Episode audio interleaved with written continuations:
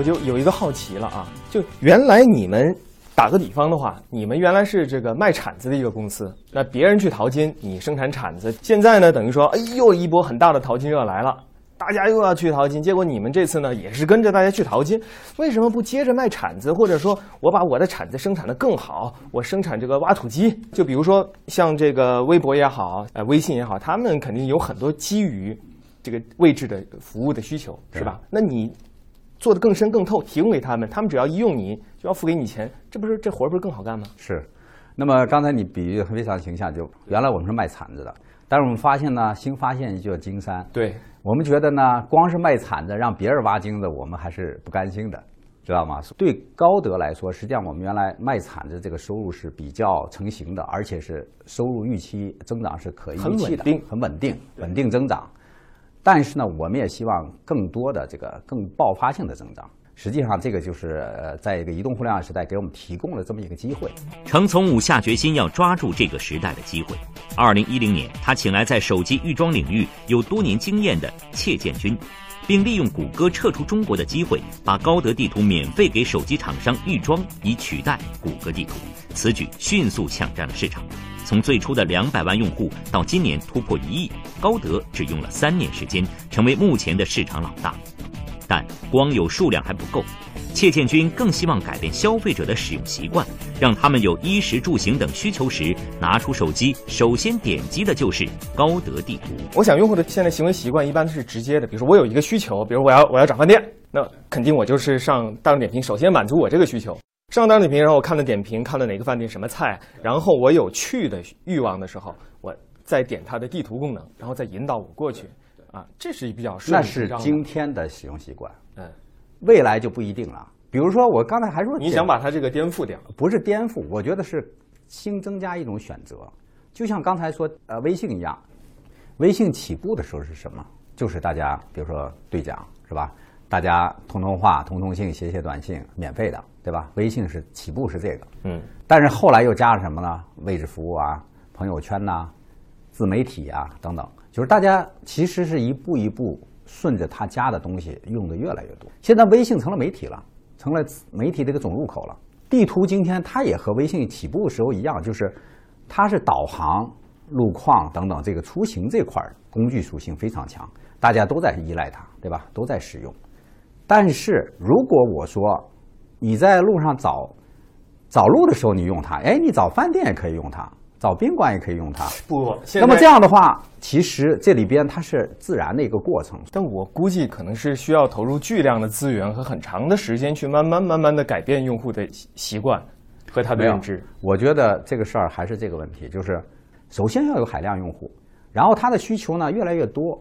哎，在这个过程中，然后你在中间摘出来它的哪个需求是你的这个延长线可以做的？没错，没错，就这样的。我会整合越来越多的东西，因为地图毕竟是一个海纳百川、综合的一个东西，所以你要想到最普通的小白用户，最普通小白用户可能就用这一个应用，我全全部搞定。就如果一切如你所愿，对你拿到了这样海量的用户，然后慢慢的等待他们的这个需求的出现，然后你把它挖掘出来，是你当然就可以成为亮点。但问题现在在于。首先要得到海量用户，但现在已经你有一个巨大无比的竞争对手了，啊，那就是百度。截至二零一二年第四季度，高德地图的市场占有率为百分之二十九点六，而后起之秀百度地图的市场占有率也超过百分之二十。二零一零年，高德软件在美国纳斯达克上市，目前市值近五亿美金，而它在移动互联网的主要对手百度，现在市值超过三百亿美金，是高德的六十倍。那。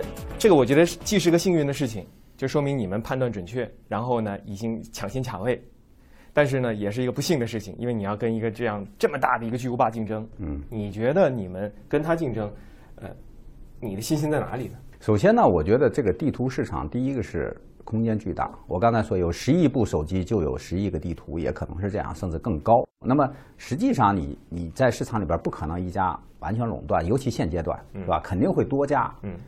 那么这样的话就是中长跑，就大家拼资源，拼呃拼资金，拼这个各方面的综合实力。你刚才说的这三点，恰恰是百度这样的，是巨头最雄厚的。是。那么如果是光是说这几点啊，互联网巨头它它可以说我形象的说它叫十项全能，冠军或者十项全能前三名，他们都是这样的。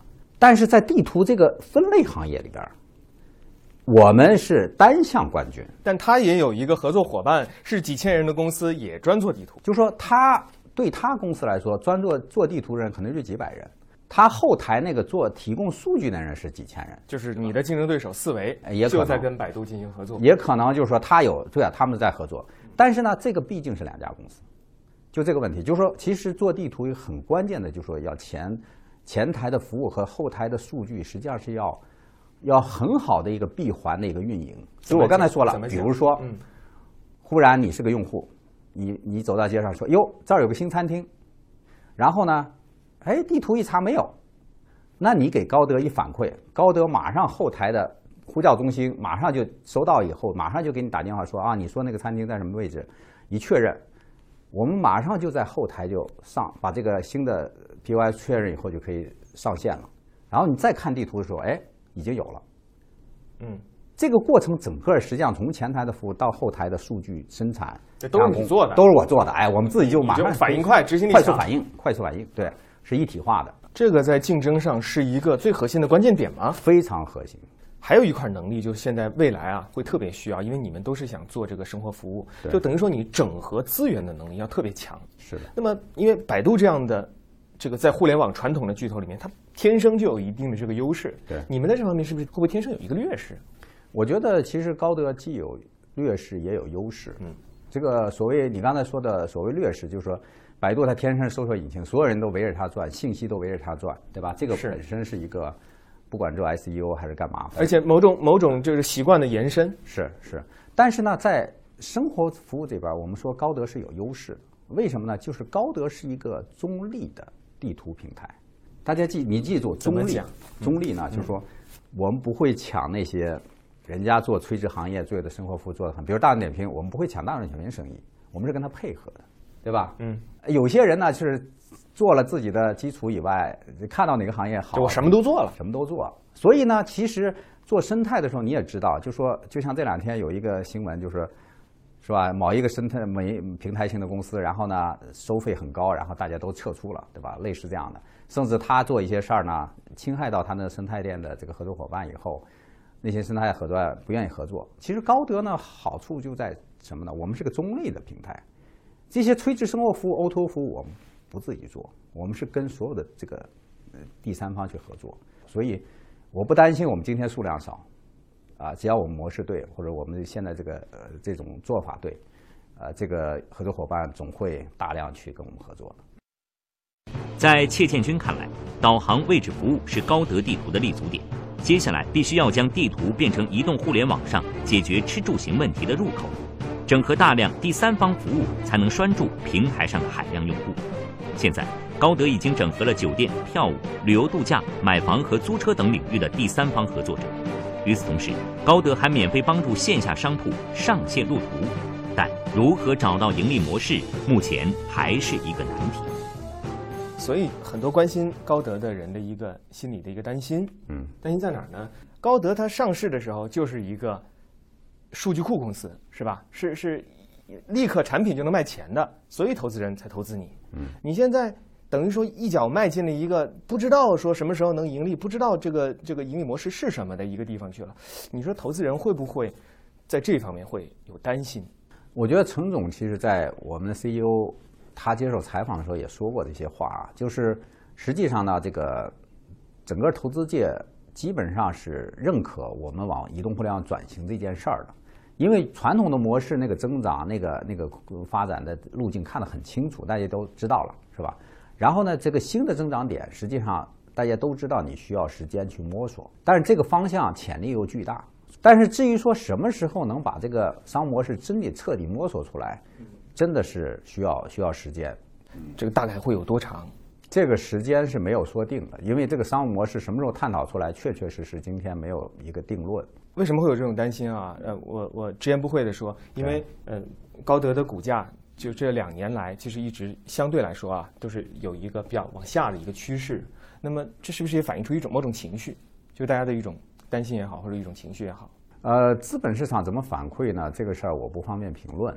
但是这个其实现在的状态呢，很多跟这个比如说中概股啊什么，整个儿受受这个市场的打压有有一定的关系。但是呢，就说其实我们的股价相对来说还是比较稳定的。呃，应该是高德呢，就是下定决心一定要把这个转型做成功。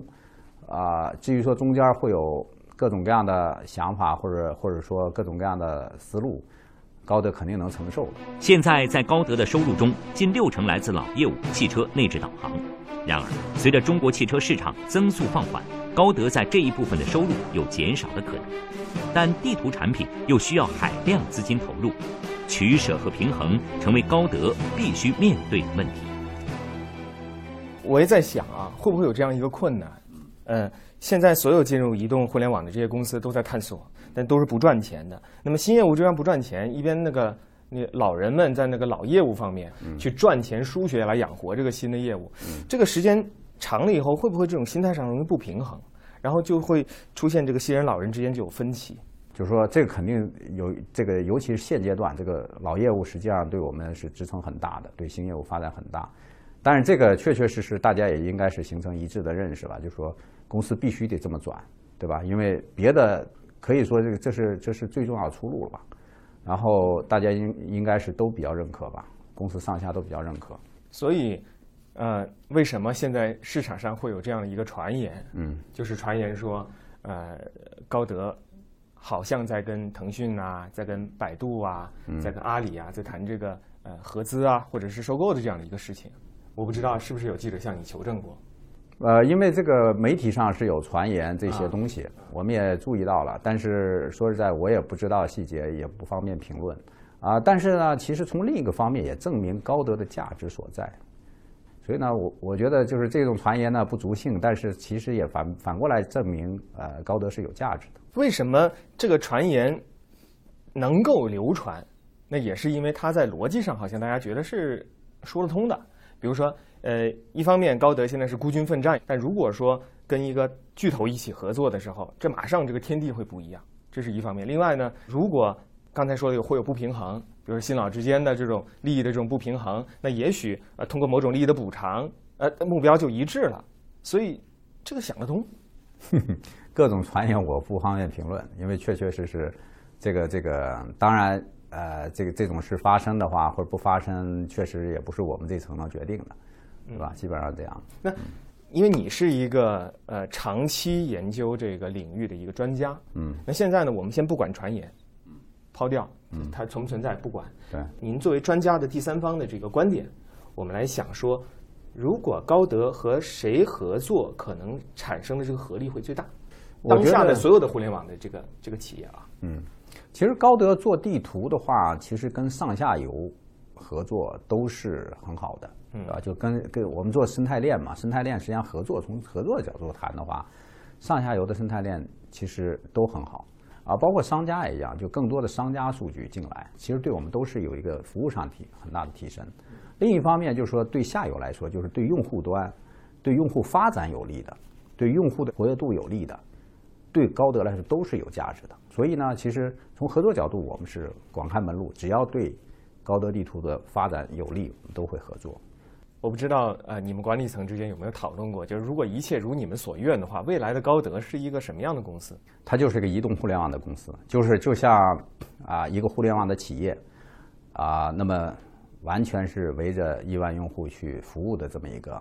当然，地图是和呃地图和导航这两个应用是我们的最核心的两个应用啊。未来反正与位置有关的、与地图有关的，我们可能看情况还会可能有新的发展。那么这样的话，不管怎么说，我们会把这个做的用户量最大，同时呢，把里边做的最完善，做成做好做做好这个入口，做好平台，呃，把生态链建起来，让大家围着这个生态去，围着这个平台去做工作。那么这样的话，用户也得益，然后生态链也得益，最后也是服务线下的实体商家。所以这样的话，整个呃商务模式也就出来了。